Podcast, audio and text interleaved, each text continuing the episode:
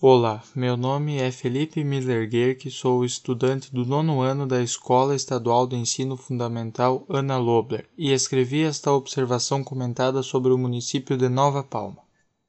As belezas de Nova Palma e do seu interior. A quarta colônia compreende nove municípios. Dentre eles temos Nova Palma, um município com cerca de 7 mil habitantes e com muitos pontos turísticos interessantes. A rodovia que dá acesso ao município é a IRS 149. Seguindo a rodovia, chegamos até a cidade, onde temos dois importantes pontos turísticos. Ao entrarmos na cidade e virarmos à esquerda, descendo a rua central, chegamos até o balneário Atilo Alessio, um ótimo local de lazer para pessoas de todas as idades.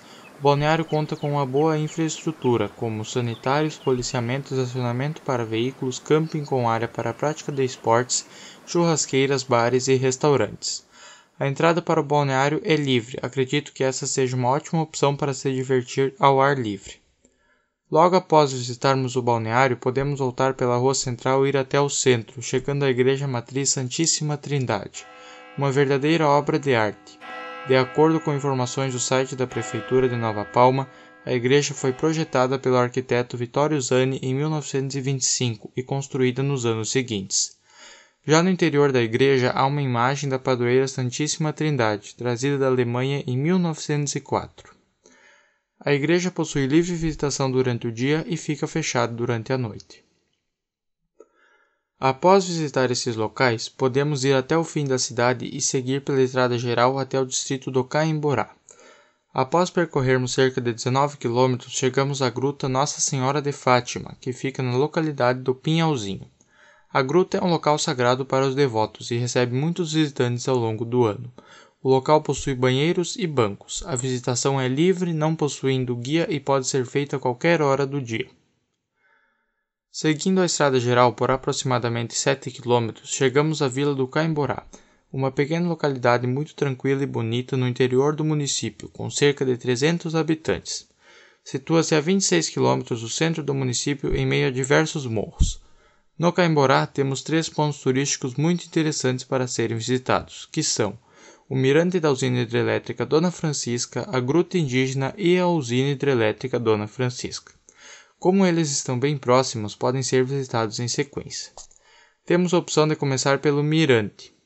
Saindo da vila central da comunidade do Caimborá, seguimos pela estrada geral no sentido Pinhal Grande e guiamos-nos por placas que estão presentes em todos os cruzamentos que levam a esses pontos turísticos.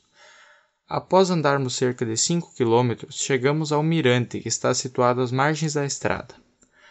Ao observar a vista do mirante, podemos ver a usina hidrelétrica Dona Francisca seu grande alague, o rio Jacuí e diversos morros com muita mata nativa. Com essa vista, temos uma sensação de muita tranquilidade, sendo uma ótima opção para pessoas que procuram um lugar para acalmar a mente junto a uma linda paisagem. O mirante tem acesso livre, podendo ser visitado a qualquer hora. Para seguirmos para a gruta, devemos voltar pela mesma estrada que viemos, dobrar à esquerda e seguir em frente. O acesso à gruta inicia-se às margens da estrada e está sinalizado por placas. A gruta é um ótimo local para pessoas que gostam de história, pois possui ranhuras que mostram algum tipo de língua de sinais usada pelos antigos povos que por ali passaram. As ranhuras chamam a atenção, pois vemos que já naquela época as pessoas se comunicavam e expressavam seus sentimentos mesmo em rochas. Segundo dados do site da prefeitura, essas ranhuras foram feitas em cerca de 1100 a.C. e outras em 750 d.C. O local é livre e não possui um guia, tendo a entrada gratuita. Após a gruta, seguimos a estrada na direção da usina hidrelétrica Dona Francisca. Ao chegarmos à ponte que liga o município de Nova Palma ao município de Agudo, que está bem em frente à usina, podemos ver a sua grandiosidade, com seu paredão de 51 metros de altura. Se olharmos em volta, veremos o grande rio Jacuí cercado por diversos morros. Em períodos mais chuvosos, podemos encontrar a água da represa passando por cima do paredão da usina, deixando a vista ainda mais deslumbrante. A observação da usina pode ser feita de cima da ponte, mas se quiser conhecer a parte interna, você deve fazer agendamento direto com a concessionária que administra a usina. A usina é um ótimo local a ser visitado por todas as pessoas, principalmente as que gostam da natureza. Ao visitar esses três pontos turísticos, se você ou as pessoas que estiverem junto com você quiserem um lanche, poderão voltar até a vila do Caimborá e ir até o restaurante Sabor da Casa, que oferece almoço e lanches. Se o dia estiver quente, você pode ir até a fábrica de sorvetes Cremogel, que é conhecida e apreciada em todo o estado, e se deliciar com um delicioso sorvete direto da fábrica que fica aberta apenas durante o dia, mas todos os dias da semana.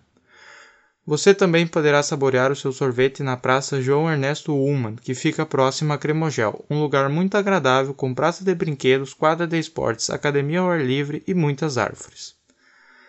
Penso que todos esses pontos turísticos merecem muito ser visitados e admirados. Tenho certeza de que pessoas que querem aliviar o estresse da vida agitada sentirão uma imensa paz e bem-estar nesses lugares.